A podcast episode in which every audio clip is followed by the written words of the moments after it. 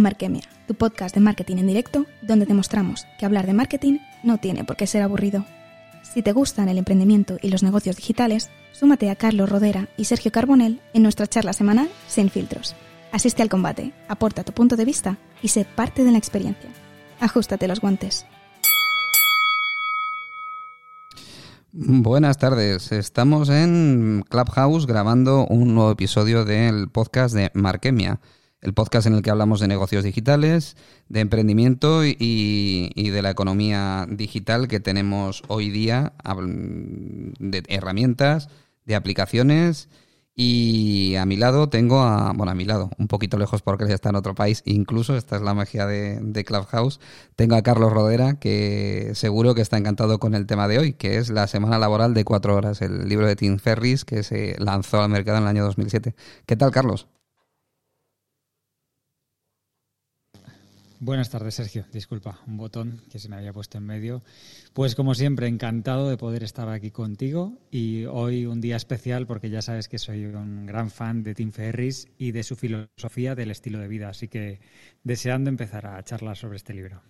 Pues nada, fenomenal. Bueno, pues yo eh, os voy a dar un poco mi visión. Eh, lo primero que vamos a hacer es comentar mm, de cuándo es este libro. Este libro es un clásico del emprendimiento, yo creo que, casi del emprendimiento digital, ¿no? Cualquier emprendedor que, quiera llevar un estilo de vida nomad, se puede decir, este término que está tan de moda de, de poder vivir sin estar atado a un lugar físico, pues este podría ser su libro de cabecera. De hecho, Carlos es una persona que lo lleva aplicando muchos años con éxito, además, por eso es tan, tan entendido en, en la obra de Tim Ferris. Lo que más me llama la atención del libro es que está escrito hace muchísimos años. Yo lo, yo lo compré, lo descubrí en el año 2015, cuando empecé a, a ver que la aplicación del marketing online en mis negocios offline les iba a dar un plus de, funcionamiento, ¿no? Y me dediqué a leer todo lo que caía en mis manos de esto. Y uno de los primeros libros fue este, La semana laboral de cuatro horas, eh, y descubrí que estaba escrito en el año 2007. O sea, Tim Ferris ya llevaba siete años cuando yo lo compré en el año 2015 y estamos en el 2021 y lo que me llama la atención es lo actual que está. O sea, de hecho, yo creo que podemos ahora revisar un poco todas las cosas que se dicen en este libro y lo único que tiene, entre comillas, de malo, nada más, es que él hizo el libro muy práctico, muy práctico, de tal manera que tienes un montón de herramientas citadas, un montón de páginas web que hoy ya no existen, porque es que ha pasado tanto tiempo que las herramientas han desaparecido, las herramientas digitales me refiero, pero lo que es la teoría, lo que son los procesos, está plenamente vigente. O sea, es, es algo que me parece que hoy día, de hecho, cubre todavía cobra todavía más sentido y encaja perfectamente con lo que pensó Ferris en el año 2007. Entonces, bueno, comentaros que hoy eh, Tim Ferris, después del absoluto éxito del libro, ha escrito más cosas sobre alimentación, sobre otro tipo de áreas, también todas enfocadas mucho al, al biohacking, a poder ganar tiempo eh, y a poder mejorar tu salud en un tiempo récord. Pero hoy es, es un tío inmensamente rico, es inversionista, eh, es especialista en invertir en startups, entre otras es inversor en Shopify y en Uber, que no es cualquier cosa, y tiene un podcast que yo lo recomiendo y me figuro que también, que también Carlos lo conocerá, que es el show de Tim Ferris. Me parece que es team.blog o algo así, hasta el, hasta el dominio mola. Así que, bueno, pues esto es un poco el planteamiento del libro de cuándo se escribió y antes de dar paso a Carlos, yo voy a dar mi visión y a ver si está de acuerdo con ella. Yo creo que el primer contacto que yo tuve con el libro, lo que me deslumbró es que había conceptos que luego se han ido consolidando dentro del negocio digital, que son el método Lean, de mantener las empresas lo más ligeras posibles en su lanzamiento, el tema de la subcontratación inteligente, el tema de la falta de fronteras, de no quedarte en una empresa que esté orientada nada más que a vender o a tener proveedores en tu alrededor, sino que puedas ir más allá y utilizar todo el mundo como fuente de trabajo. Las iteraciones de ensayo y error, de probar, probar, probar, lanzar y luego mejorar y no quedarte parado haciendo la versión mejor antes de lanzarte, o sea, el movimiento. el concepto de nomad, que no creo que no se, no se habla así de él en el libro, pero como, como persona que no está atado, como emprendedor que no está atado a una ubicación física para poder realizar su, su trabajo y poder ganar dinero desde todo el mundo. O sea, hay tantos conceptos tan buenos y tan parecidos a lo que es el día de hoy, incluso después de la pandemia se ha acentuado y se ha acelerado, que a mí me parece un auténtico precursor, un visionario, sobre todo hablando de algo que está escrito 15 años atrás. No sé si estoy en lo cierto, Carlos. Pues Sergio, ¿qué te voy a decir? Estoy totalmente de acuerdo. Eh, Tim Ferris fue un visionario para su época y aplicó todo lo que nos cuenta en el libro. Creo que la lección más importante que nos enseña es a crear un estilo de vida, a desvincularnos del dinero, de, de modo que lo importante no es la cantidad que ganamos, sino cuánto tiempo invertimos para ganar esa cantidad de dinero y cuánto tiempo tenemos realmente para disfrutar de nuestra vida, de lo que queremos hacer, ¿no? Mucha gente se obsesiona con ganar, ganar, ganar, pero deja de lado esa vida, disfrutar de esa vida, que luego no sabemos si vamos a llegar a la jubilación y cuántos años tendremos y cómo estaremos en esa época para disfrutar del momento que llevábamos esperando 30 años. Entonces, la filosofía de Tim es disfruta de la vida con pequeñas mini jubilaciones y él lo que hizo es eso, aplicar ese concepto de nómada, nómada digital, ¿no? Viajando por el mundo y minimizando el tiempo que tenía que invertir para, para, sacar adelante su proyecto, que era completamente lo opuesto en el libro que nos cuenta a lo que estaba haciendo anteriormente, que estaba trabajando prácticamente 18 horas al día y no solo 18 horas, sino interrumpiendo su sueño porque trabajaba con mercados de, Asia y de otras zonas horarias que le hacían que tuviera que estar despierto prácticamente todo el día. Así que sí, un visionario, eh, Sergio, y hoy en día se puede aplicar más que nunca, a pesar de que muchas herramientas de las que menciona no estén, otras muchas sí que están y han sido, ahora mismo son grandes empresas multimegamillonarias. Sí, es verdad. En eso se puede, se puede decir que ya tenía dentro el espíritu inversor de buen ojo a la hora de invertir en startups, porque es verdad que algunas de las empresas que aquí aparecen son empresas que ahora son casi unicornios del, del mundo del emprendimiento en, en el ámbito digital.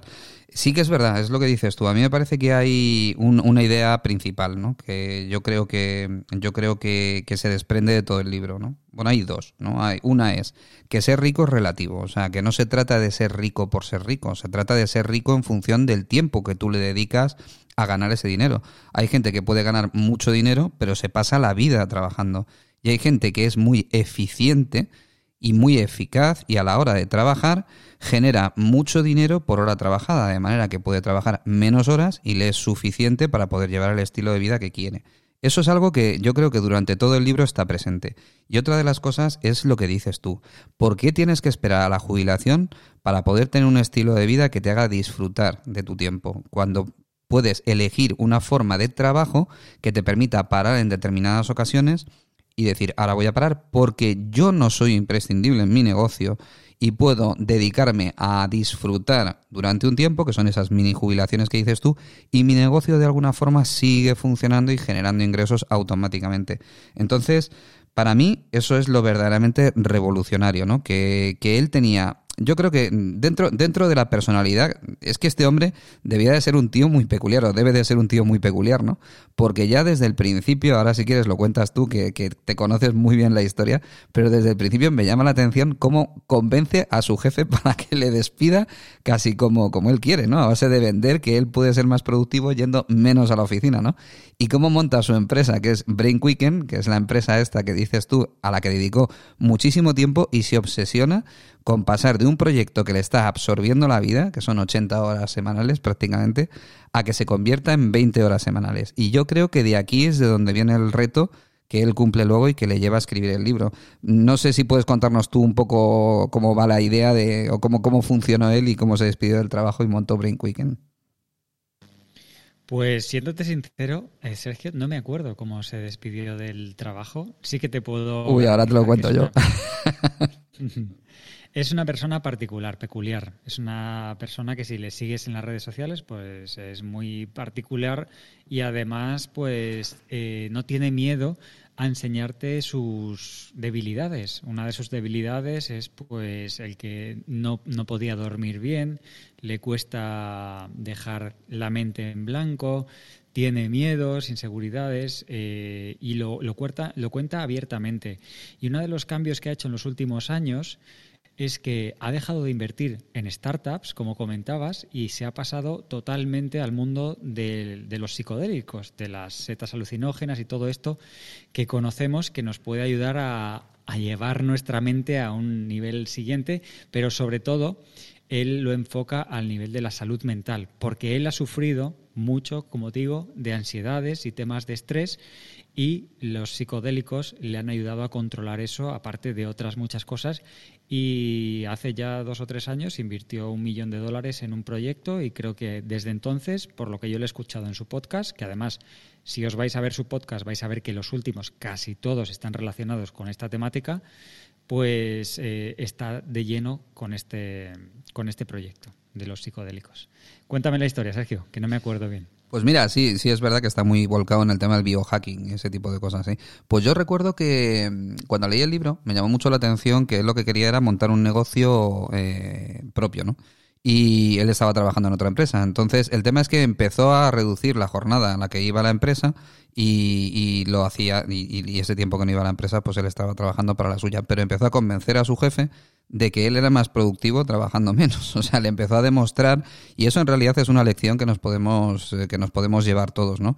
También que de lo que se trata es de cumplir objetivos, no de cubrir horas en un trabajo. Y eso es algo que yo tengo en mi empresa y también intento aplicarlo. A, a mí no me parece que el que una persona esté continuamente en la oficina le vaya a hacer más productivo. De lo que se trata es de que los objetivos que se les marca se cumplan. Entonces él acabó convenciendo al jefe de que prácticamente podía trabajar, pues eso, media jornada o menos de media jornada y conseguía los mismos objetivos, ¿no? Entonces él tiene siempre esa idea de utilitarismo en la cabeza y me da la sensación de que la sabe trasladar muy bien. De hecho, está muy bien plasmada en el libro también, desde luego. Pero también debe de tener las cualidades del buen líder para convencer a los demás de que, de que la forma de ver la vida es la adecuada, ¿no? Y al final eso fue reduciendo, fue reduciendo y el jefe me parece que en un momento determinado le dice, oye, pero no te estás pasando y tal, dice, no, sí, ya hace tiempo que estoy haciendo esto que te estoy diciendo y mi, mi productividad no se ha resentido nada. es que ya hace tiempo que no vengo a la oficina y mi productividad no se ha resentido nada. Estamos hablando del año 2007, que no es, no estamos en, la, en los parámetros de ahora con la cantidad de herramientas que se trabajan, que se utilizan hoy en día en el teletrabajo, etcétera. Es otra forma de vida totalmente. En la, de, la de aquel entonces y para aquel entonces desde luego era revolucionario, ¿no? Y bueno, luego montó Brain Quicken, que, se llamaba así, ¿no? Eh, Carlos, la empresa. Sí, efectivamente, la, la, empresa de suplementos alimenticios que fue la que le ayudó a poder viajar por todo el mundo. Y ahí es donde, donde se vino un poco abajo, yo creo que su salud y se resintió su salud también porque le echaba muchísimas horas. Yo creo que la llegó a convertir en un éxito, pero a costa de una cantidad de horas tremenda. Y entonces fue cuando empezó a pensar en otra manera, otra manera de gestionar el tiempo en el trabajo, otra manera de hacer las cosas. Y, y el libro, la semana laboral de cuatro horas, es el fruto de, toda esta manera de, cambiar su, su, forma de vida en Brain Quicken y trabajar de otra manera, ¿no? Entonces, yo, si quieres, os comento un poco los cuatro pasos que, que sintetiza Tim Ferris para llevar a cabo el proceso de trabajar muchas horas y conseguir pocos objetivos a trabajar menos horas y ser todavía más productivo con esas horas y conseguir más. ¿no? Entonces, él habla de cuatro pasos. El paso uno es la definición, el paso dos es la eliminación, el paso tres es la automatización o delegación, llamo yo también, y el paso cuatro es la liberación. Eh, en esos cuatro pasos, en esos cuatro pasos, tú, por favor, Carlos, échame una mano en cuanto a que me digas se te olvida algo, porque seguro que se me olvida algo. Pero yo creo que lo primero, lo primero y por el primer sitio que hay que empezar es por, por algo que dice él, que es concreta tus objetivos y atrévete a ser ambicioso. ¿no? Si te vas a lanzar un emprendimiento, lo primero que tienes que tener es claridad de ideas, hacia dónde te quieres dirigir y qué es lo que quieres conseguir. Y sobre todo, no quedarte corto. Una vez que tú has visualizado tu objetivo, a poder ser que ese objetivo no sea pequeño. Atrévete a proponerte un objetivo grande. Si tú quieres ser una gran empresa o si quieres conseguir un emprendimiento exitoso, no te quedes corto. Eh, hombre, yo, yo voy a hablar de mí porque, me conozco y sé mm, cómo funciona mi sector. En el sector del mundo de la rotulación, donde yo trabajo más, eh, existe una forma de trabajar que para mí no es la adecuada. Cuando yo monté que es Exprinta, no monté Exprinta como una empresa de rotulación más. La monté con vocación de que fuera la empresa número uno en este país, no por nada, ni porque yo haga las cosas mejor, sino porque yo pensaba que era mejor trabajar de una forma mm, más inteligente utilizando los recursos de diferentes empresas que están repartidas por toda España y que los tienen infrautilizados. Al final, si haces bien las cosas, puedes conseguir convertirte en uno de los jugadores top, en uno de los primeros players en un mercado, si haces las cosas con unos procesos, con un objetivo claro y aprovechando lo que otros no están utilizando, que es otra de las cosas que habla Tim Ferris. Entonces, el asunto es, lo primero, el primer paso es tener claro, definir tu objetivo y definir tu, visión de, lo que va a ser tu emprendimiento. Tú lo ves así también, ¿no, Carlos? Que era así como lo planteaba Tim. Me, está fallando el botón. Efectivamente, eh, lo, plantea así. Hay una clave, además de todo esto, que, se te ha pasado, que es muy importante en el libro. Y es que Tim nos ayuda a entender los miedos y a superarlos. Una de las claves que nos dice y por las que muchas personas terminan por no emprender es porque tienen miedo a que si dejan su trabajo puede que pierdan la oportunidad de seguir con el que están o lo que sea que, estén haciendo, ¿no? Y él nos indica que nos pongamos en la peor situación posible que podría suceder si llevamos a cabo eso que queremos hacer. Y que si tiene, y eh, si se puede revertir. Entonces, al ponernos en esta situación y ver lo peor de lo peor, podemos entender hasta dónde podemos llegar. Y esto nos hace que nos demos, que demos ese paso que Tim nos está comentando. Y es efectivamente como, como tú lo comentas. En el libro nos cuenta mucho cómo afrontar estos miedos. Si te acuerdas, Sergio nos enseña a hablar a preguntar el número de teléfono, a ir a una tienda y pedirles un descuento. Sí, sí es verdad, retarte. Sí, sí, es verdad, no me acordaba. Exacto. Pues yo todo esto, como soy un gran fan suyo, lo he practicado, pero, pero en la vida real. Y si luego me, me mandáis un DM, os pongo un enlace a un vídeo que ya lo, lo, quité, pero que tenía en mi canal de YouTube. Y yo en Estocolmo me puse en medio de la calle a cantar con la cámara grabándome por medio de la calle como si fuera un loco. Y era un poco para perder el miedo a grabar vídeos en, en YouTube, ¿no? Porque vas con la cámara por la calle. Lo, tuyo sí que es practicar, ¿eh? Total, total. Pues yo iba cantando el Sweet Dreams por la calle. Si me pasáis un mensaje ya te lo pasaré, Sergio, y te reirás un rato. Pero sí, efectivamente, eh, perder el miedo, eh, definir tus objetivos, cuánto cuesta, porque esto es una de las claves también del libro, cuánto cuesta, porque para él el nuevo rico, como has dicho antes, no es el que más gana, es el que gana más por hora y, y en base a, los, a lo que necesitas, que esto es importante, porque hoy en día la gente tiene mucho eso de voy a ganar un millón de dólares, voy a ganar 20.000 al mes, pero ¿cuál es tu estilo de vida? ¿Cuánto dinero requieres? Porque él te lo plantea incluso en el libro, si no me equivoco y, no me acuerdo y me acuerdo bien, que si quieres un Lamborghini, no necesitas 200.000 dólares para disfrutar del Lamborghini. Necesitas saber cuánto cuesta alquilar ese Lamborghini al mes. Y tú dividir entre los 30 días cuánto tienes que ganar por día para tener ese Lamborghini. Entonces no hace falta ser millonario y aparte de esto pues nos cuenta muchas más opciones para, para poder disfrutar de esa vida de los ricos sin ser millonario y rico, sino ser eh, un nuevo rico que llama él.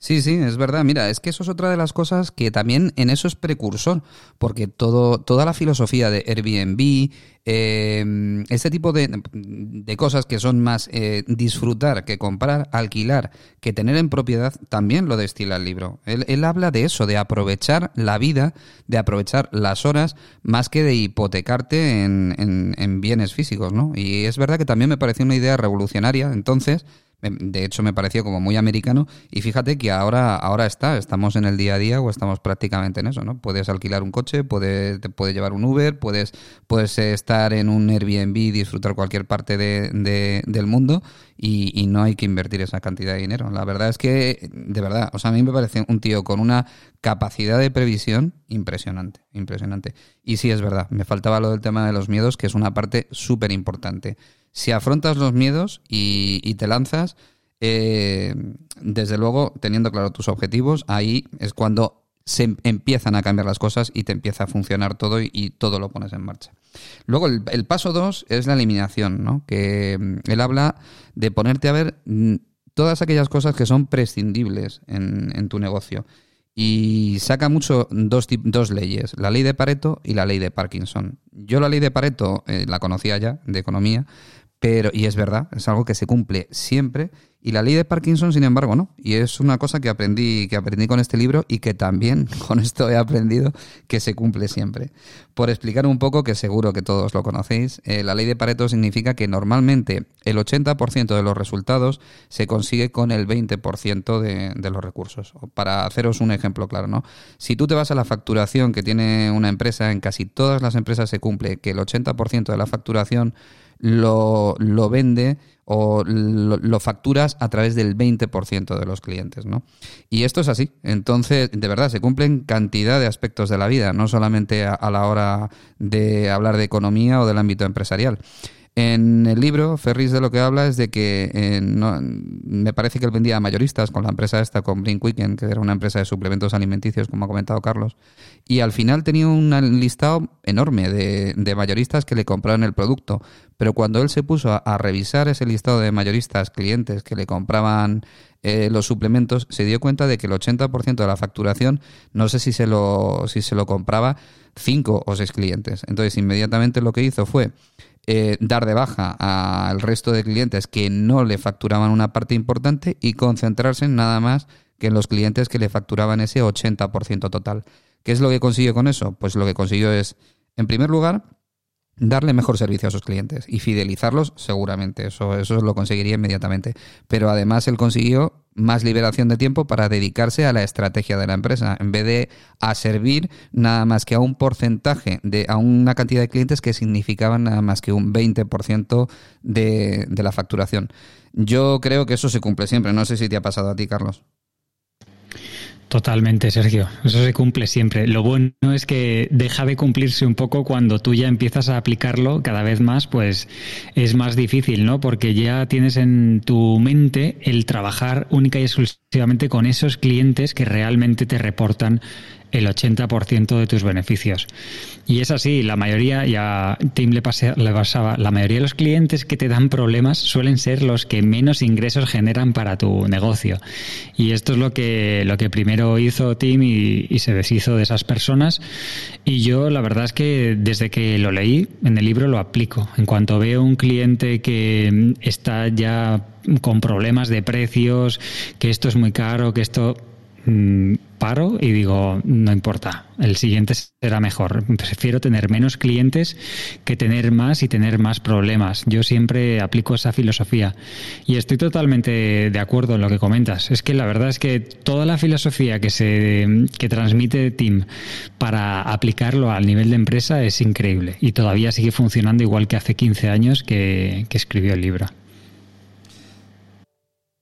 Bueno, él además es que habla de otra ley, que es la ley de Parkinson, que fíjate, yo no, ya te digo, no la conocía. La de Pareto es bastante conocida porque, vamos, es una ley económica que, se estudia habitualmente, pero la ley de Parkinson no la conocía y, y se trata de que el trabajo se expande hasta su máximo, hasta el máximo de tiempo disponible. A ver si lo puedo explicar bien. Si tú te planteas hacer un proyecto en, en tres semanas, pues seguramente eh, ese proyecto te llevará tres semanas o más. Si tú te marcas una semana para hacer ese proyecto y te pones una fecha límite en una semana, encontrarás la manera de llegar a cubrir ese plazo y tener el proyecto listo en una semana. Eh, no sé si lo pone el ejemplo en el libro, que creo que sí, pero yo creo que esto es una cosa que nos ha pasado a todo el mundo. Si nos fijamos en el último día que tenemos de trabajo antes de irnos de vacaciones, yo creo que esos dos días antes de las vacaciones de Navidad y antes de las vacaciones de verano son los más productivos de todo el año, porque lo que hacemos es pegarnos una panzada a trabajar para dejar las cosas terminadas. Y eso es una prueba palpable de que la ley de Parkinson funciona. Al final de lo que se trata, yo creo, más o menos, que, el espíritu que quiere transmitir aquí Ferris es que eh, tenemos que fijarnos unos plazos para terminar los proyectos, ¿de acuerdo? Porque si no, lo que podemos hacer es dilatar mucho los tiempos y no tener el producto o el proyecto nunca terminado. Siempre darle, darle vueltas, darle vueltas, darle vueltas y no encontrar ese punto de decir, ahora está listo para ser lanzado, ¿no? Si tú te pones un plazo, estás cerrando la posibilidad de que por la ley de Parkinson se te disparen los costes laborales porque estés muchísimo tiempo trabajando en un proyecto y segundo, pues estás siendo de verdad eficiente. Al final estás cumpliendo plazos y ese coste por hora se te está quedando en, lo que es lo adecuado para ser, para ser eficiente. No sé si, igual, no sé si a ti te ha pasado, Carlos, que te ha puesto una fecha límite y si la cumples sí o sí, ahí llegas. Como no te la pongas, pues eso se eterniza, ¿no? Totalmente, Sergio. Y al hilo de esta ley de Parkinson me viene a la cabeza el vídeo que me recomendaste, que no me acuerdo, pero si te acuerdas de la persona de la charla TED, sería interesante porque es totalmente esto, ¿no? El procrastinar, el no tener una fecha límite hace que acabemos posponiendo, posponiendo, postergando continuamente eso y si tenemos esa fecha, pues conseguimos dar ese paso y, y, además conseguimos objetivos en menos tiempo. Por eso a mí me da mucha rabia, y esto lo repito siempre, las personas que dicen, no, es que estoy muy ocupado. No, es que tienes otras prioridades. Y el que tiene una prioridad marcada consigue... Eh, consigue, consigue su objetivo, ¿no? Entonces se trata de prioridades, no de estar ocupado. ¿Te acuerdas del nombre de esta persona, Sergio, de la charla TEDx? Pues No sé si te acuerdas. Pero estoy. Mira, voy, a, irla buscando porque voy a poner. He puesto el enlace del libro de la semana laboral de cuatro horas, lo he puesto en Amazon, lo tenéis arriba, en Pinlink, ¿vale? En lo que sigue hablando Carlos, voy a buscar eh, esta charla TED que está grabada, está en YouTube y es súper interesante, como dice él. Se llama En la mente del procrastinador, no me acuerdo del nombre, pero si me das un minutito, Carlos, la pongo para que, para que, la, para que se la agenden. Gracias. Por supuesto, Sergio. Pues mientras seguimos comentando el tema de la ley de Pareto y la ley de Parkinson, Tim también nos enseña a ser más efectivos y más eficientes y dejar de hacer las cosas innecesarias. Por ejemplo, una de las cosas que se hacen continuamente en una oficina es estar revisando el email una y otra vez. Hay estudios que dicen que vemos el email incluso cada Aviso esto es totalmente ineficiente. Este Entonces, TIN nos recomienda mirar el, mail dos veces al día. También TIN nos recomienda hacer que las personas eh, entiendan que tienes prisa para que no se, se vayan por las ramas con temas que no son los que tú realmente quieres atender con esa llamada o con esa reunión, ¿no? Decirles, ¿en qué te puedo ayudar? En vez de, hola, ¿qué tal estás? Para que te cuenten su vida, ¿qué tal? No, TIN nos dice eh, ir directos y decir, ¿en qué te puedo ayudar? Para ir directamente a ese problema. Y así como esto, te recomienda pues en el email hacer eh, automatizaciones de autoresponders para que contesten automáticamente, para que les digan a tus clientes que te escriban por email y si es muy, muy urgente, te llamen a este número de teléfono, pero realmente si consideras que es muy urgente y en el libro te da las plantillas para que empieces a aplicar todo esto y es súper interesante, ¿no? También habla de las reuniones, cuándo es interesante reunirse en los equipos, o sea, cosas que ahora mismo están muy eh, en el día a día, la gente las tiene muy en cuenta, pues Tim en el 2007 ya eran parte de su estilo de vida. Creo que ya has puesto este. Sí, sí, ostras, lo de la pista esta de revisar el mail un par de veces al día, ¿era suyo? Joder, me no me digas, porque pues es Totalmente. Joder, pues es una de las cosas que, vamos, eso, eso es algo que le aconsejo a todo el mundo, que yo no cumplo siempre, pero de verdad, o sea, apaga el mail y revisa, no se va a caer el mundo, vamos, porque no esté revisando el mail cada, cada 30 segundos. Así que, y esto es una buenísima idea y, un, y una gran forma de evitar distracciones y ganar tiempo. Pues nada, sí, lo que has comentado, tal cual, y, y, muchísimas gracias por la aportación de, de, de poner la charla TED Talk que hay aquí arriba. Sí, esta, esta charla que está en vídeo en YouTube y he puesto el enlace, el enlace que os he puesto está en, doblado al español, ¿de acuerdo? Y es una charla fantástica y además de una forma súper graciosa de explicar cómo funciona la mente de una persona que procrastina continuamente, ¿no? Y él, el orador, que no me acuerdo ahora mismo de cómo se llama, ahora os lo diré, pues este orador habla de, de cómo le pasa a él cómo lo soluciona, pero sobre todo lo hace de una forma muy gráfica y poniendo unos símiles estupendos. De verdad, es una charla que, que os aconsejo que no os perdáis. Así que nada, pues pasamos a la tercera parte. Después de estas dos leyes que, que Tim nos muestra como grandes robadores, como, como grandes ladrones de tiempo y que podemos utilizar en nuestro favor, pues el paso 3 que él, que él describe como necesario para llegar a, bajar la cantidad de horas que trabajas es la automatización, la automatización que yo llamo también delegación inteligente, si quieres. Yo creo que en este paso de lo que se trata es, la clave es salirte tú del centro de, del centro de los procesos, ¿no? Y empezar a dejar de ser el cuello de botella. Todos los que somos emprendedores hemos pasado por una fase en la que hemos querido ser eh, hombres orquesta y trabajar haciendo de todo. Al final, lo que hay es un techo en ti y la empresa se convierte en algo que si tú no vas gestionando el trabajo, el trabajo no pasa a la siguiente fase. Eso lo vas solventando a medida que vas montando un equipo y delegando tareas.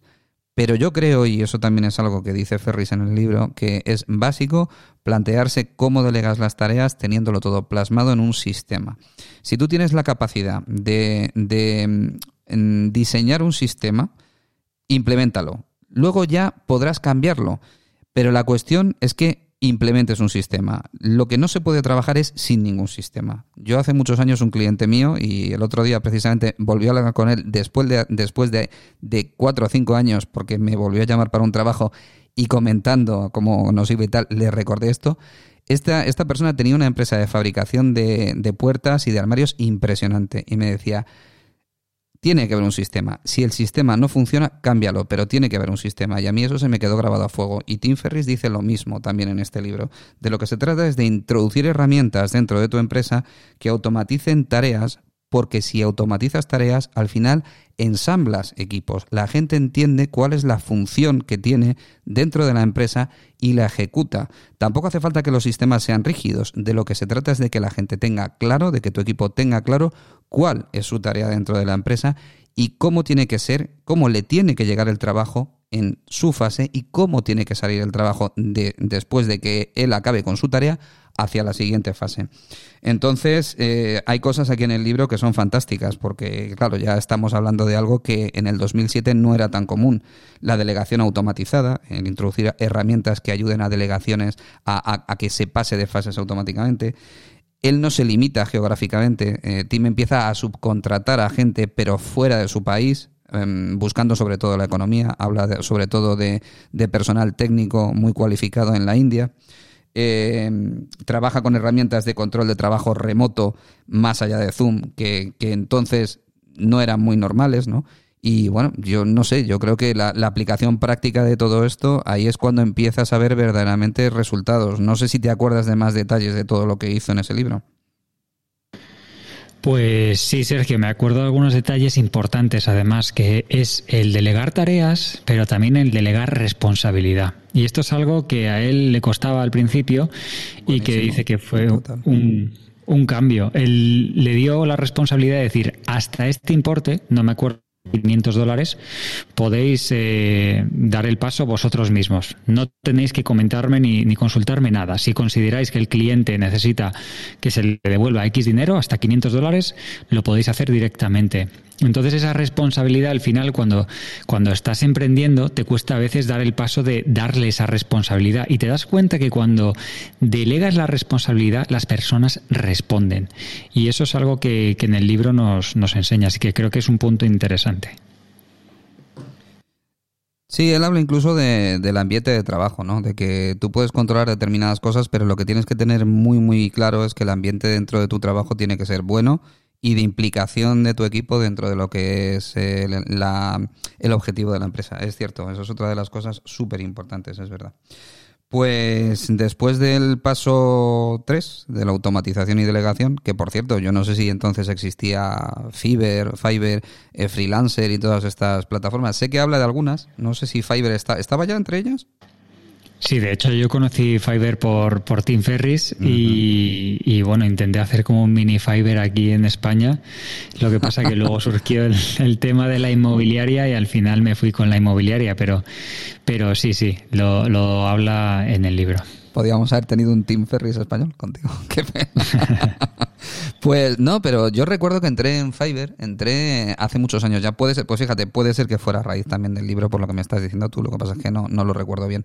Pero sí recuerdo que tenía una web como muy cutre. O sea, cambió muchísimo. En, al principio parecía una web muy, muy, muy básica. Y, y luego, claro, con el paso de los años y lo que se ha generalizado la subcontratación a nivel mundial, pues se ha profesionalizado tanto que ahora ya pues hay miles de plataformas, ¿no? Las hay nacionales, las hay internacionales, especializadas en determinados sectores. O sea, ya es algo que si él lo vio claro en el año 2007, ahora se trata prácticamente de un sector vertical, de un sector económico específico. O sea, que es otro punto más a favor de, la visión que tuvo entonces.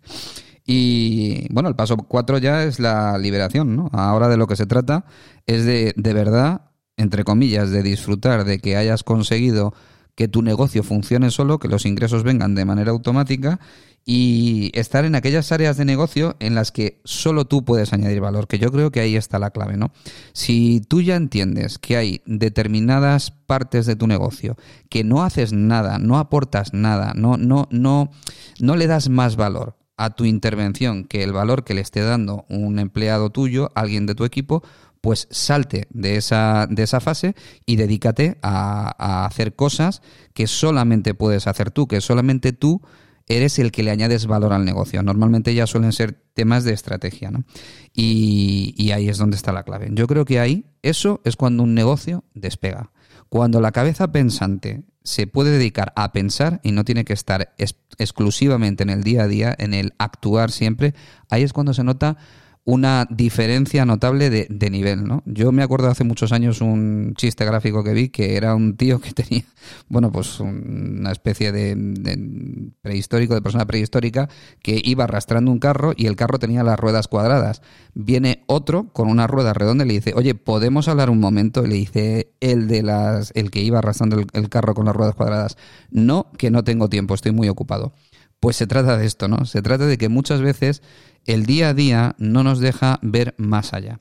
Si nosotros logramos que nuestro equipo o que nuestros procesos automatizados funcionen por nosotros, tenemos la claridad de ideas suficiente para poder enfocarnos en cuál es el siguiente paso en nuestro negocio, en cómo podemos subir al siguiente nivel, en cómo podemos abrir otro mercado, en cómo podemos servir mejor al cliente, en cómo podemos eh, optimizar nuestros procesos de costes para que eh, la rentabilidad por producto sea mayor. Y esa ahí, de verdad, es cuando se nota perfectamente la diferencia entre unas empresas y otras. No quiere decir que el, que el jefe, que bueno, ahora me dirás tú, pero yo creo que también Tim hace una diferencia entre jefe y dueño o entre jefe, no, no sé si algo así. Pero cuando alguien se dedica, que eso ya es lo más, ¿no? Olvidarte y, y que te dé renta la empresa y ya está. Pero cuando tienes una empresa, cuando yo voy a una empresa y veo que hay directivos, pero directivos de verdad, dirigiendo. O sea, no me refiero a grandes empresas, sino a empresas pequeñas, medias, pero hay una lógica en la dirección. Se trata de que hay alguien estableciendo la estrategia y un equipo que la está ejecutando, ahí es cuando verdaderamente las empresas se vuelven rentables y la cosa funciona. No sé si esa, esa distinción entre jefe y empresario, ¿cómo era? ¿O entre jefe y dueño, Carlos? Sí, Sergio, pues totalmente. Para Tim Ferris el nuevo rico no es el jefe, es el dueño, porque el jefe tiene que trabajar, ¿no? El dueño solo tiene que invertir en su empresa y, y bueno, controlarla un poco, ver la contabilidad y demás, pero el que manda el día a día es el jefe que está ahí todos los días. Entonces, para Tim el nuevo rico es el dueño de la empresa y ese es el sueño final el ser simplemente ese inversor que ha creado ese proyecto y tienes a otra persona que gestiona en la cual tú delegas, que por supuesto confías y le das toda la responsabilidad. Así que esa es la, parte de la liberación que comentabas antes eh, de los freelancers. Esa es la que viene aquí también un poco, ¿no? El poder delegar en, freelancers, dándole esa responsabilidad y desentendiéndote casi por completo de, del negocio, obviamente siempre manteniendo un ojo para saber que todo está de manera correcta. Yo, por ejemplo, cuando me fui de viaje y apliqué la teoría de Tim Ferris, que monté un negocio de e-commerce, lo que hice fue, bueno, contratar la empresa que ya hablamos un día en esta sala, que era una empresa que gestionaba prácticamente todo el modelo de negocio de dropshipping con los artículos, las descripciones, eh, cómo se vendía. Y luego una persona, un asistente virtual que trabajaba conmigo ya desde hace años en la inmobiliaria y que me lo llevé conmigo y le enseñé cómo funcionaba el negocio y simplemente él era el que atendía porque el dropshipping lo único que tienes que hacer es atender las peticiones, demandas de los clientes, pues hicimos ese plan que has comentado, esa guía de, de trabajo y entonces él simplemente seguía esa guía. Y si había alguna cosa que fuera, pues como Tim Ferris eh, decía en su, en su libro, que fuera a implicar un gasto mayor de 100 euros o de 200 euros de lo que yo hubiera marcado, entonces es cuando esta persona me, me contactaba y me decía, ¿qué hacemos aquí? Si no, él era el que tomaba acción y, solucionaba el problema. Y yo simplemente revisaba las cuentas al final de mes. Eso era lo que yo hacía. Al final de mes revisaba las cuentas y un día a la semana pues revisaba si había alguna cosa que, hubiera que tratar.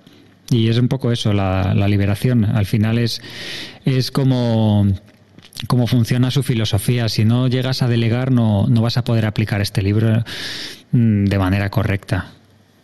Nos mata mucho el tema del perfeccionismo, yo creo, a la hora de delegar. ¿eh? No sé si no sé si eso es uno de los problemas que tenemos los emprendedores. Me da la sensación de que pensar siempre que otra persona no puede hacer las cosas tan bien como las hacemos nosotros es uno de los errores más grandes que por los que pasamos todos. A mí me parece que yo no conozco a nadie que tenga una empresa que no haya dicho, mira, déjalo, ya lo hago yo, que al final voy a tardar menos en, que, en explicarlo que, que en hacerlo yo y lo voy a hacer mejor. Y ahí yo eso, esa frase la he oído un montón de veces. Y esa frase encierra dos errores. Primero, si tardas menos en explicarlo que en hacerlo tú, no hay procesos. Y si no hay procesos, mal vamos, porque tú no vas a estar siempre ahí para hacerlo. Y segundo, el pensar que lo vas a hacer tú mejor que la persona a la que has contratado, pues hombre, lo normal es que tú contrates a personas para que hagan las cosas igual o mejor que tú. Si las van a hacer peor que tú, pues mal, mal vamos, mal has contratado, ¿no? O mal, mal personal has añadido a tu equipo. Entonces, pues la verdad es que es una de las cosas que tenemos que tener en la cabeza. La delegación es básica. Es los procesos y de la delegación es básica. Y este libro también está lleno de, capacidad de, delegación, ¿no?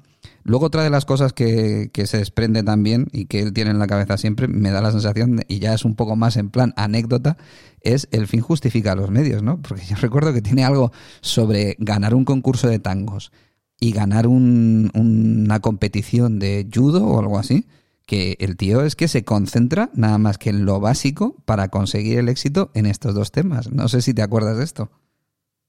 100%, 100%. El estudio además es lo que hace es, yo ahí me siento muy identificado con él, el buscar la estrategia ganadora y sobre todo la, la aplica, pero basándose en las leyes del, del torneo, de lo que sea que quiere conseguir, eh, intenta buscar sus propias reglas y esto, por ejemplo, lo aplica en ese combate, no sé eh, exactamente si era Muay Thai o cuál era la lucha que hacía allí en Tailandia, y él se dedica a empujar a los oponentes fuera del ring porque era la manera de ganar más sencilla contra personas que tenían años y años de experiencia con las que no podía competir de otra manera. Pero él era muy grande y sus oponentes eran pequeños y se dio cuenta que estaba esta regla y que si les expulsaba del, ring ganaba ese combate y así se hizo campeón de, no sé si era Muay Thai en concreto, pero de este arte marcial y, él aplicaba un poco todo eso, ¿no? A, a todo lo que quería conseguir buscaba la manera de optimizar y por eso luego sacó en el, el libro de, de Four Hour el entrenar en cuatro horas, el cocinar en cuatro horas. sí, tiene de que cuatro horas para todo, tiene varios libros. sí, hablar idiomas también, no en cuatro horas, pero eh, te enseñaba técnicas para aprender las palabras básicas para poder comunicarte en diferentes idiomas y sí, un poco ser muy eficiente y efectivo. Esas dos cosas en cualquier cosa que intentara. Sí, la verdad, la verdad es que el libro es, el libro es muy así. El libro es muy interesante, no solamente por lo que explica, sino que también la personalidad que se trasluce en este tío es bastante, es bastante curiosa. Yo, bueno, invitaría a todas las personas que están en la, en la audiencia a que suban. De verdad que sois bienvenidos si queréis comentar algo sobre el libro, si os gustó, si os marcó, si os ha parecido eh, exagerado o si creéis que ahora este tipo de, de cosas que decía Ferris en el 2007 son perfectamente aplicables, pues nos encantaría escucharos. Y hay una cosa también que, quería comentar, Carlos, que es que yo no sé si tú lo ves así, pero el libro, yo no sé cuántas ediciones lleva. Y yo tengo, claro, la que tengo comprada la tengo del 2015. Entonces es lo que te decía, que la, que la tengo aquí, por cierto. Eh, lo que te decía es que muchas de las herramientas eh, son de entonces. Yo creo que este libro merecería la pena hacerle una revisión, y eso es algo que te lanzo a ti, a ver si te atreves en tu, en tu página web, en tu blog, merecería hacer una revisión y decir, mira, de todas estas herramientas, hoy en día existen esta y esta y esta y esta y esta que lo hacen mejor que las herramientas que se dicen en el libro o esas herramientas que ya no existen, decir las, las que hay hoy, ¿no? Servicios web, em, aplicaciones, etcétera, etcétera. Porque de verdad que todo lo demás, exceptuando esos enlaces a herramientas que, que han, se han quedado desfasadas, a pesar de que algunas, como dice Carlos, siguen funcionando y son, son startups de mucho éxito, pero mm, el esquema está ahí. O sea, hay esquemas gráficos, es un libro súper práctico. Hay esquemas gráficos sobre cómo llevar a cabo todas las fases estas que hemos hablado. Pero de verdad me encantaría que alguien dijera, voy a hacer el trabajo de revisarme todo el libro y sustituir esta herramienta por esta. Ahora podéis tener esta y esta y esta y esta plataforma de subcontratación. No sé, no sé si te atreverías tú, Carlos, un día. Pues puede ser, la idea no es mala, ¿eh? la idea no es nada mala y no sé cuándo es, estaba mirando ahora cuándo se ha revisado por última vez. Sé que, no sé si en el año 2018 o algo así lo, lo han revisado. Lo revisaron o en el 2019, a los 10 años, creo ah, que, hicieron una revisión. Pero sobre todo lo que también sumó, si no me equivoco y, mal no recuerdo, son eh, casos de éxito de personas que leyeron el libro y lo han aplicado y cómo han cambiado su vida y salen en, los libros. ¿Sales tú o...? No, Yo todavía no salgo, eh, todavía no, he conseguido hablar con Tim, pero ayer le vi, para los, por curiosidad, para los que tengáis, hay un documental que han sacado nuevo, se llama En pocas palabras, y habla de la mente. Y sale Tim Ferris, lo llaman el gurú, gurú de la productividad y ayer lo veía ahí en, Netflix. Así que si lo queréis ver, también es interesante. Hablan de la multitarea, de dónde viene el término de la multitarea, que viene de los ordenadores, que la multitarea no existe, que por mucho que la gente se, empeñe, ni, siquiera los ordenadores hacen multitarea. A lo mejor este nuevo de, Apple sí que lo hace, pero hasta ahora los, los procesos saltaban de uno a otro. No sé si este también lo hace así, pero no existe el hacer dos cosas a la vez, sino que el ordenador cambia muy rápido de un proceso a otro, pero en realidad primero hace un proceso y luego hace otro. Y con nosotros pasa lo mismo. Entonces esto también Tim hace bastante énfasis en el tema de la productividad, de enfocarnos en una cosa, como bien has dicho, él se enfocaba en, bailar el tango y conseguía el campeonato, se enfocaba en, ganar el campeonato de Muay Thai y lo ganaba, se enfocaba en una cosa en concreto y conseguía su objetivo. Así que eh, todo es súper interesante. No sé, a mí este libro me ha encantado desde, desde que lo leí. Me lo trajo un amigo de una discoteca que se lo encontró en el suelo y lo tuve ese luego. ¿Qué, dices, tío? Eso sí que se llama predestinación. Joder, qué fuerte. Sí, sí, lo trajo a mi casa un amigo que se lo encontró en una discoteca y, luego yo me compré una versión nueva y luego la digital también. Yo lo tengo, como dices, tu libro de cabecera, lo tengo ahí en el Kindle. Pues nada, fenomenal. Y mejor persona para hablar, para hablar del libro que tú, ninguna. Mira, tenemos aquí a Nerea y a Mónica, que tienen unas salas fantásticas por las mañanas y, muchísimas gracias por subir. No sé qué, qué nos podéis comentar o añadir o, corroborar o, discutir sobre el libro de Tim Ferris.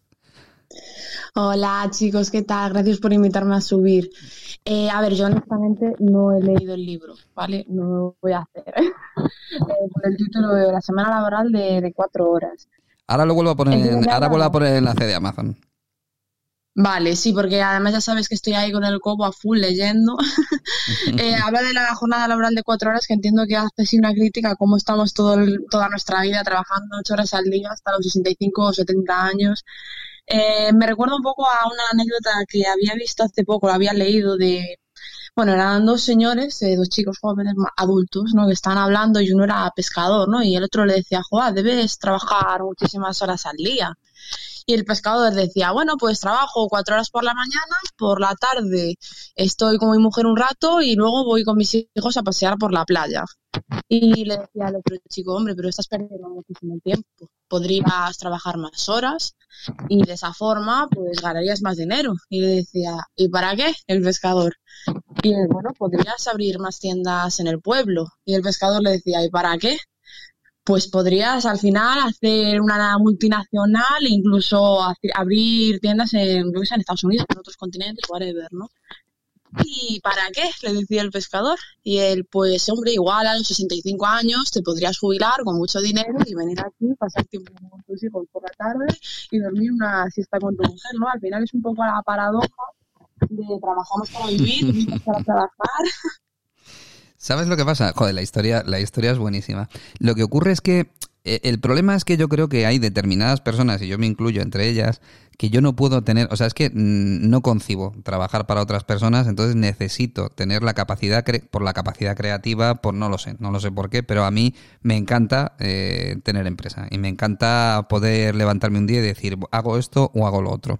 Donde está la clave, yo creo, es en el balance entre vida personal y vida profesional. Y también eh, al principio de la sala lo hemos comentado y en el libro lo vas a ver que eh, habla mucho del concepto de mini jubilaciones. Lo que habla es que si estás emprendiendo puedes tener la capacidad de trasladar esa jubilación soñada que tenemos todos en la cabeza de a los 65 años poder hacer lo que nos dé la gana, pues decir, voy a adelantar esa jubilación y voy a poner mm, en mi vida mini jubilaciones de manera que yo pueda parar mi trabajo porque he conseguido que hay unos sistemas automatizados y hay un equipo que trabaja por mí, ¿de acuerdo? Y hay algo que me está generando ingresos de forma activa mientras yo no estoy presente en la empresa y así yo puedo tener mi periodo de descanso, que es a eso a lo que llaman mini jubilaciones, cuando yo quiera. Entonces, básicamente es un poco lo que tú estás diciendo para personas que de verdad quieran emprender y de verdad quieran conseguir muchas cosas en la vida. Yo no te sé decir cuál es mi motor, ni puede ser el dinero, pero yo creo que va más allá del dinero, ¿no? A lo mejor se te mete en la cabeza un objetivo de conseguir algo con una empresa, o tienes una visión determinada de hacer algo en un sector, lo que sea, pero mm, en este libro lo que, lo que siempre se mantiene es mantén el balance correcto entre vida, y, trabajo, que es justo lo que estás diciendo tú. Y es una de las cosas que más molan del libro. Para mí es una de las claves. Luego ya, si además puedes insertar esa forma de vida, ese trabajo dentro de tu forma de vida y puedes decir, no me ato a ningún sitio, como ha hecho Carlos, por ejemplo, que hoy es un viajero nato y está trabajando en cualquier sitio, pues mejor que mejor. Así que nada, guay, Nerea, muchas gracias. ¿eh? Eh, Mónica, ¿qué tal? Ay, perdona, Carlos, que te interrumpo. No, solo quería comentar que lo que ha dicho Nerea ha sido, me ha recordado a Tony Robbins. En alguna de sus charlas habla de cuando él fue por primera vez a las Maldivas y estaba en el, en el, agua, no llevaba reloj ni nada, y había una persona ahí y le pregunta, perdona, ¿qué hora es? Y dice que la persona mira al cielo y dice, es de día. y dice como que que no le importaba la hora, ¿no? Están viviendo en otra, en otra onda, sus prioridades son diferentes. Entonces, eh, pues eso, no todo el mundo tiene la necesidad de ganar esos millones, ¿no? Sino que lo que necesitan es eh, disfrutar la vida a su manera, que esto es importante que todo el mundo entienda que cada uno tiene unos objetivos y para cada persona el éxito es totalmente diferente. Así que me ha recordado a eso y muy gracioso cuando lo cuenta Tony Robbins, que además es un crack contando historias. Disculpa que te haya interrumpido, Sergio. Que va, que va, encantado. Muchísimas gracias, Nerea. Mónica, ¿qué tal? Gracias por estar aquí. Hola, ¿qué tal, chicos? Bueno, pues la verdad es que no me he leído el libro, pero vamos, no te, no te pues mira, cómo mola, cómo mola, si no os lo habéis leído y os está dando ganas de leerlo con la charla que estamos teniendo Carlos y yo. O sea, sería fantástico. Pues mira, te voy a chafar un poco, porque te iba a decir que, no, tengo ganas de leerlo, pero básicamente por, también escuchar, ¿no? Que está un poco desfasado. Quiero decir, eh, sí que en esencia eh, me he visto, porque a veces me veo resúmenes antes de comprármelo, porque aunque sea un bestseller o todo lo que quieras, pues, a ver, mm, leer un libro, yo no soy de las que quieren leer un libro rápido, me lo estudio, ¿sabes? Un poquito. Entonces lo leo despacito y le dedico tiempo y el tiempo es muy valioso. Entonces, pues antes me lo pienso. Y la verdad que no le vi mucha chicha en tanto y en cuanto quizás yo ya comprendo la vida de esa forma o ya estoy encaminada a conseguir ciertas cosas, ¿no? Y pues no, no, no me despertó la curiosidad. Ahora bien, estoy de acuerdo con lo último que dijo Carlos, muy importante que cada persona tiene una forma de entender su propio éxito, precisamente estoy escribiendo un ensayo sobre el éxito por eso, porque caemos en, pensar todas esas, eh, bueno, tenemos esos prejuicios, ¿no? Por pensar de que eh, el éxito es ganar mucho dinero, ser hiper mega famoso o conocido, eh, o, con una gran reputación y demás. Y yo quería aportar, pues, aunque no me haya leído el libro, ¿no? Me inspira recordar este sector profesional que son los desarrolladores y las desarrolladoras de código y todo esto. ¿Por qué? Porque están muy acostumbrados y acostumbradas a trabajar a largo plazo, a tener resultados a largo plazo. Eh, son personas que pueden tener un estilo de vida muy bueno, o sea, quiere decir que, pueden ganar bastante pasta con su trabajo, ¿vale? Vamos a ser claros. Y después lo que hagan con eso, pues depende de cada uno. Pero eh, eh, están acostumbrados a trabajar poquito a poco para desarrollar algo grande, ¿no? O para crear pequeños cambios que vayan mejorando algo. Eh, y esto dice mucho, porque estamos tan acostumbrados a querer resultados inmediatos, ¿no?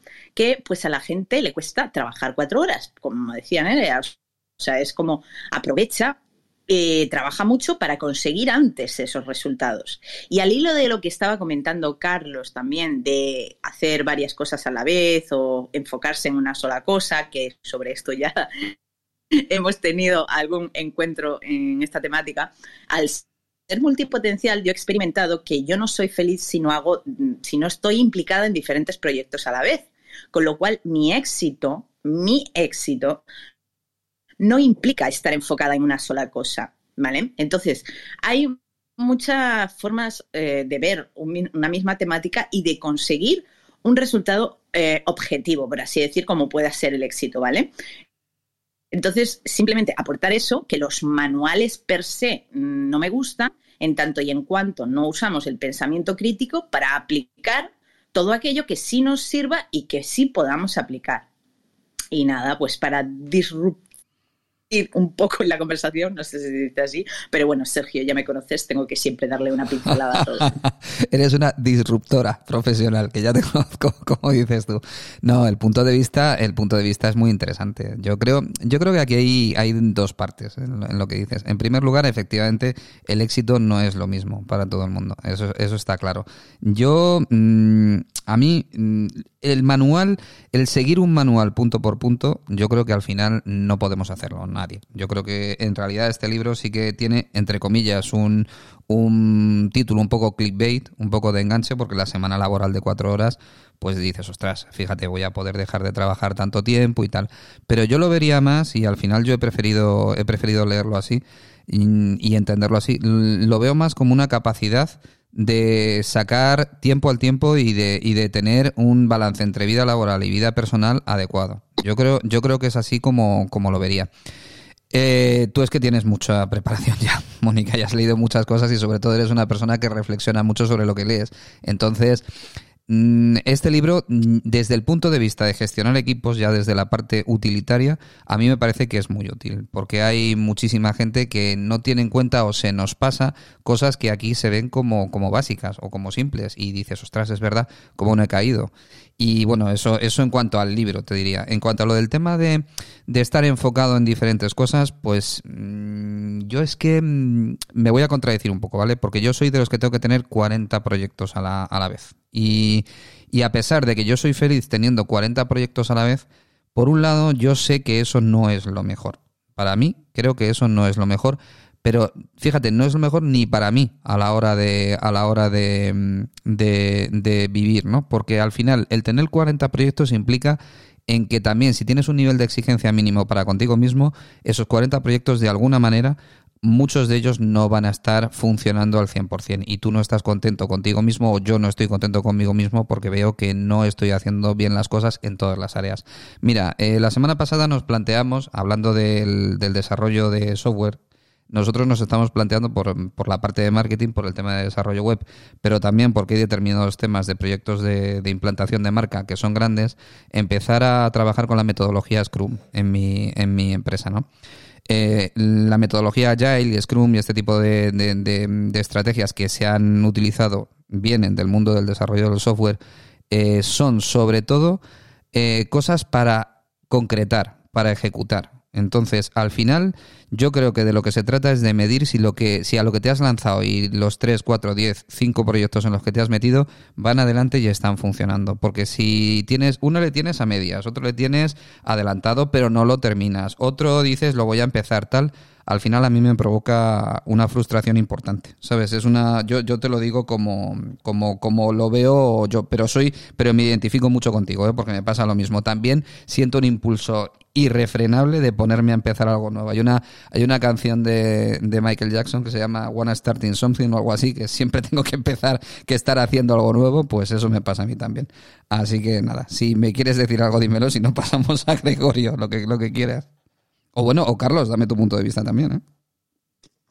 No, yo solo decir que el tema de, enfocarse es en el ámbito de la productividad, no en el que cada uno se sienta a gusto realizado de una manera u otra. A una persona le puede estar gustando desarrollar tres proyectos a la vez, pero a nivel productivo está claro que cuando saltas de una tarea a otra pierdes foco y ese tiempo perdido es tiempo y entonces eres menos productivo. Pero eh, eso no quiere decir que haya personas que necesiten estar desarrollando varias tareas a la vez porque tienen esa personalidad, esa forma de ser y es lo que les gusta y es lo que quieren. O sea, yo ahí no tengo eh, nada que decir al contrario. O sea, eso está, está claro. Genial. Bueno, pues nada, Gregorio. ¿Qué tal? ¿Qué has subido ahí? ¿Puedes hablar? Ah, sí, sí. Bueno, buenas tardes. ¿Qué tal? Buenas tardes. Que hace unos días que no coincidimos. Carlos, un saludo. Hace tiempo que no hablamos. Eh, oye, estoy alucinando. Estoy alucinando porque, aunque Carlos ya ha hablado de este señor y de su libro en otros días, hoy que habéis profundizado bastante más en todo lo que comenta, eh, me encuentro que yo no he leído el libro, pero que llevo practicando muchas de las cosas que decís eh, no sé si por intuición o influenciado a lo mejor por todo lo que he leído por internet o por personas que a lo mejor he seguido, que sí han seguido ese libro, ciertas, ciertas cosas que, yo sí he practicado, ¿no? Yo siempre he tenido un objetivo y lo sigo teniendo, que es esas mini jubilaciones o una jubilación eh, activa, ¿no? Desde un punto de vista profesional eh, a partir de los 45 años. O sea, no sé por qué, desde que me puse como autónomo, que fue a los 18 años, eh, tengo eso en mi cabeza y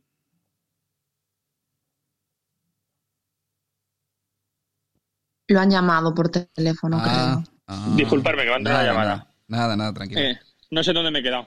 Sí, no, que que estás intentando implantar lo de las mini jubilaciones en, tu, en tu vida. El, eh, el jubilarme o prejubilarme activamente, ¿no? Sin, sin abandonar ninguno de los proyectos que llevo, eh, a partir de los 45, ¿no? Buscar esas mini jubilaciones, como estabais diciendo, no trabajar los lunes y los viernes, por ejemplo, o trabajar más a final de semana, o bueno, o, darme permiso por las tardes, buscar ese tipo de flexibilidad que ahora mismo me cuesta tanto y estoy en el momento de, de, buscar procesos de, delegar y de automatizar. O sea, dentro de los, de, los pasos que habéis ido comentando, estoy en ese momento ahora mismo. Me ha costado mucho tiempo conseguir eh, canalizar eh, mis negocios, sobre todo uno de ellos que, que para mí era un servicio y, hace cinco años decidimos cambiarlo de servicio a producto y estamos en ese cambio, ¿no? Y ahora ya eh, lo hemos conseguido canalizar y estamos estudiando cómo delegar cómo hablábamos el otro día de franquicias, cómo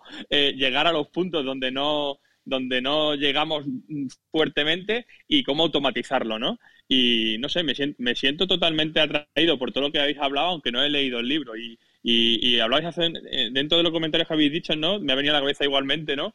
Eh, eh, lo que no sé cómo, comparabais el tema del dueño y el jefe, ¿no? Y, yo lo comparo gráficamente, no sé si por, por, influenciado por películas o por algo que habré visto, ese dueño, ¿no? Que, se pasa la mitad del día porque le da la gana en pijama, ¿no? Y que con cuatro llamadas lo tiene solucionado. Y, ese jefe que se cree el director de la orquesta que está todo el día con el traje y la corbata y con un nivel de estrés que, que no da abasto, ¿no? Y bueno, eh, no sé qué a decir, pero un poco es todo lo que he vivido en, en el desarrollo de la sala. Dale, Carlos, que seguro que le vas a que le vas a decir porque esto esto es que mucho, yo creo, yo creo, perdona, pero yo creo que mucho de lo que hay hoy en día en internet corriendo es herencia de este libro, ¿eh? o sea, que no te sorprendas de que muchas de las cosas que estás aplicando porque has leído en internet resulta que emanan de, de, este libro del 2007. No sé si es así, Carlos. Seguramente muchas de las eh, cosas que vemos en Internet está, están influenciadas por este libro, al igual que Tim Ferris está influenciado por todas las personas que él ha estudiado y, esto es así. Yo, de hecho, he visto conceptos en el libro de Tim Ferris que estaban escritos en otros libros anteriormente. Y con esto quiero decir que aquí nadie inventa la rueda y todos estamos influenciados por lo que vemos, leemos y luego lo aplicamos a nuestra manera, ¿no? Entonces, bueno, saludarte Gregorio, que me alegro de verte y me alegro de que estés aplicando, intentando llevar a cabo ese este concepto de, disfrutar de la vida pues antes de que lleguemos a jubilarnos, porque cada vez pues son los 67 y probablemente se a los 70 y ya hagamos la jubilación con garrota, ¿no? Entonces, eh, yo creo que es súper interesante. Así que te animo a que lo leas, Gregorio. Genial. Mónica, que querías decir algo. Sí, es que el tema de la jubilación sí que a mí me despierta otra reflexión, ¿no? Porque eh, yo, si me imagino jubilada, me imagino casi igual. O sea, no te podría decir. ¿Qué haya diferente? Pues no sé, yo ahora mismo nada. así, no me puedo imaginar, ¿sabes? Sin, sin estar trabajando. ¿Qué pasa? Que quizás tenemos muy asociada la palabra trabajo a algo negativo, al estrés, al tal, al cual. Y yo no. O sea, yo disfruto mm, de todos mis proyectos, de todas las ideas que tengo y es más, he tenido que renunciar he tenido que aceptar que no me va a dar una vida para todo lo que quiero hacer, ¿no? Y, al final es que quizás tengo la suerte, ¿no? De que todas las cosas que me apetece hacer son eh, eh, mm, posiblemente emprendimientos, ¿no? Quizás hay parte de ocio, pero es un ocio que, pues quizás por esta forma de pensar, llevo a cabo, o sea, ya hago cosas que, que me apetece hacer que no son literalmente de trabajo no me reportan un beneficio económico directamente, pero es que yo eso de jubilarse para no trabajar, yo ya no lo entiendo así. Yo creo que la vida va, el camino del emprendimiento, del trabajo, de las marcas, del branding y demás, va hacia el camino de que las personas disfruten de su trabajo tanto que forme parte de su propósito de vida, ¿no? Es a lo que a mí me gustaría que fuéramos caminando. Entonces, haya quedado un poco anticuado en ese sentido, ¿no? En, asociarlo a una parte de nuestra vida en la que tenemos que trabajar para ganar dinero y tal, sino que si lo conectamos con el propósito ya todo cambia, todos los conceptos y todo esto.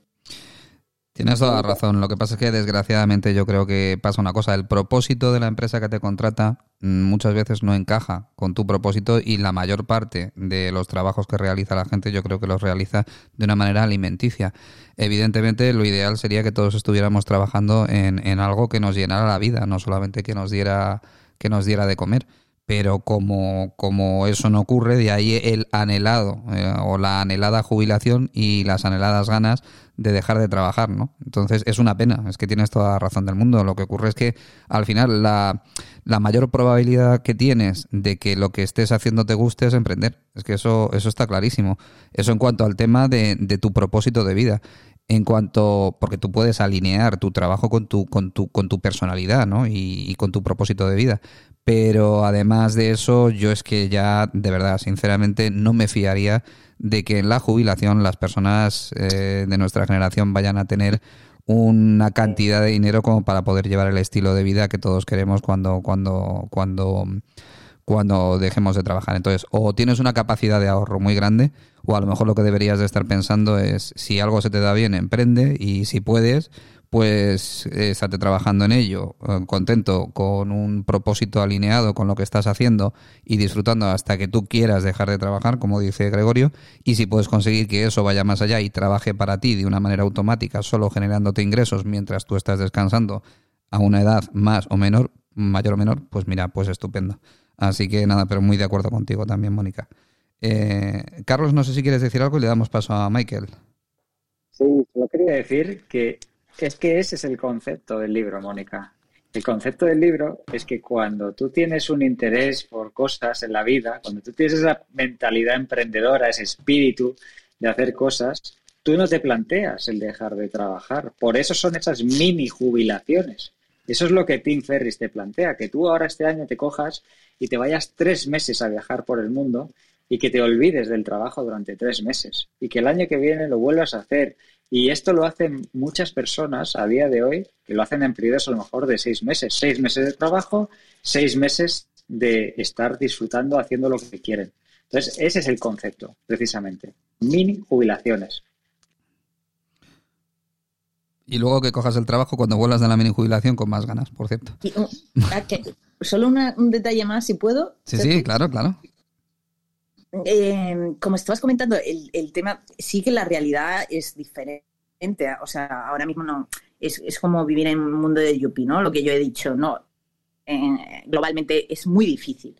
Pero ojo, porque está entrando el perfil intraemprendedor que sí que requiere ya estas cualidades, las empresas ya se están dando cuenta del valor que tienen estos perfiles profesionales, donde se les da más libertad, ta, ta, ta, ta, ¿vale? Y a lo mejor nosotros no lo vemos, pero yo creo que el futuro es ese y que la economía se va a beneficiar mucho de esto y las empresas también, así que el, el concepto de intraemprendimiento que no conlleva los riesgos de un emprendedor, sino que ya es un emprendedor que se mete dentro de un proyecto que ya está avanzado eh, para mí me parece súper atractivo y, creo que va a ser ese, ese esa va a hacer esa transición mucho más fácil.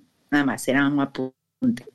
Pues mira, por darte la razón, o sea, es que eso es un punto buenísimo. El concepto de intraemprendimiento, o sea, no, nunca, nunca jamás, yo pensaré que estás diciendo algo que no tiene sentido porque yo creo que nunca te he oído decir nada que pertenezca a los mundos de Yupi, de verdad. Y el concepto de intraemprendedor, de hecho, es algo que hoy se está cuidando mucho. Y es el hecho también de que muchas multinacionales grandes estén comprando startups y las incorporen dentro de su estructura de trabajo, porque están viendo que el incorporar esa, esa mm, esa mentalidad emprendedora dentro de, empresas que muchas veces tienen una filosofía de trabajo muy anticuada y con poco empuje, no solamente les funciona a la hora de, renovar laboralmente el equipo, sino que también la filosofía de trabajo, la metodología de trabajo funciona de otra manera. un día tenemos que abrir una sala sobre cómo se está trabajando en empresas grandes hoy en día y ya no es la estructura vertical de arriba abajo, sino que se hacen equipos diferenciados que no es que compitan entre sí, pero que, que, se complementan los unos a los otros. Es, es un aporte súper interesante lo que has dicho. Y nada, vamos a dar paso a Michael porque tampoco me quiero alargar mucho, que esto se va a hacer un podcast de muchísimo tiempo. Michael, muchas gracias por subir, dinos. hola, hola, hola, ah, saludos. Buenas tardes. Eh, desde acá, desde Estados Unidos. Eh, subí, subí a la sala eh, porque vi que había gente que sigo y que respeto mucho aquí en Clubhouse y veo el título del libro. Eh, yo, yo, creo que este libro debe ser acompañado con al menos tres libros más. el primero de estos libros, yo le voy a decir el título en inglés porque es que así es que los tengo. Se llama The E-Myth o el mito E eh, de Michael Gerber. Le estoy poniendo ahorita en el PT, en el... Ahí está.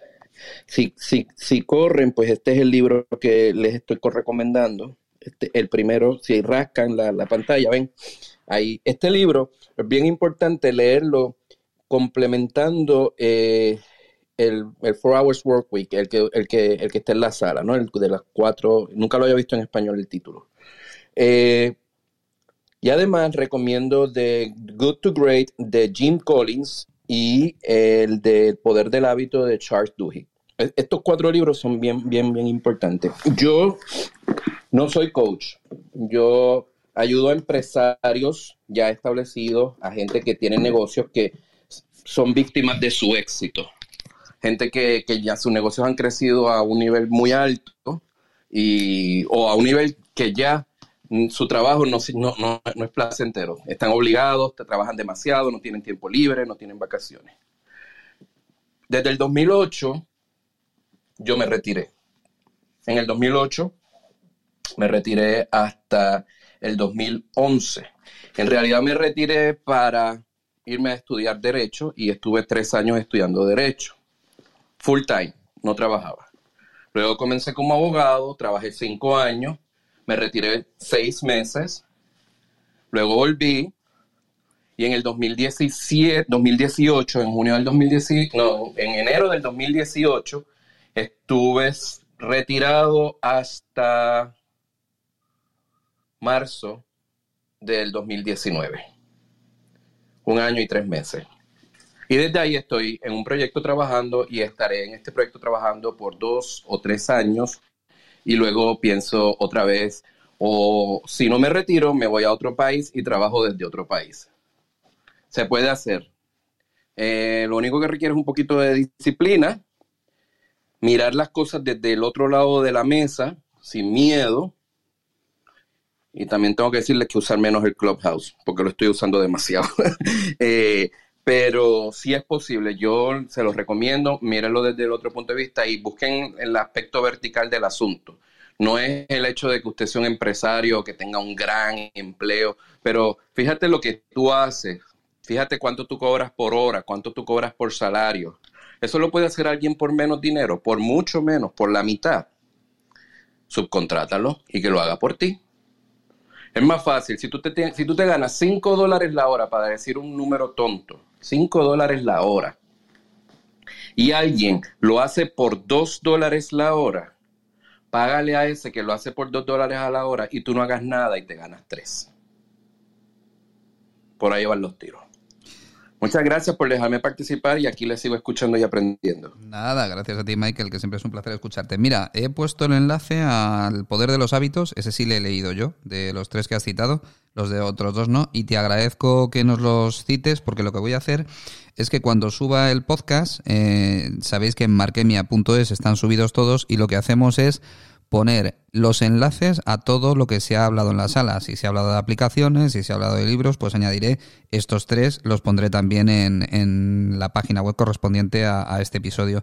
Y bueno, también por cierto están las estadísticas de la sala. Veréis la cantidad de gente que ha estado, el tiempo que ha permanecido, etcétera, que es bastante interesante ¿eh? para saber lo, que, lo que, a dónde llega Clubhouse y el nivel de engagement que tiene. Y nada más, pues yo por mi parte daros las gracias a todos. El primero de todos a Carlos, que es que todas las aportaciones que hace son interesantísimas en todas las salas en las que estoy con él, pero desde luego de esto eh, tiene matrícula de honor. Y gracias a Nerea, gracias a Mónica, a Gregorio, a Michael por subir. Eh, estoy encantado de que hayáis hablado. Y gracias a toda la audiencia por estar ahí y haber estado escuchando, ¿vale? Así que nada, si queréis, si quieres comentarme algo, Carlos, yo ya pongo la musiquita y nos despedimos. Como siempre, muchísimas gracias. Ha sido un placer y a todas las personas que habéis participado y que habéis estado en la sala. Gracias. Pues nada, chicos, muchísimas gracias. Ya sabéis, esto es marquemia.es, lo tenéis en la página web y, estará todo grabado en un podcast, aparte de nuestros respectivos perfiles de, de Clubhouse, ¿de acuerdo? Muchísimas gracias. Pongo musiquita y después de eso nos despedimos. Hasta aquí el combate de hoy. Esperamos que te haya gustado. En marquemia.es encontrarás más episodios sobre marketing, emprendimiento y negocios online. Síguenos en Spotify o déjanos un comentario en iTunes. Nos vemos en el siguiente asalto en Marquemia. Hasta la próxima.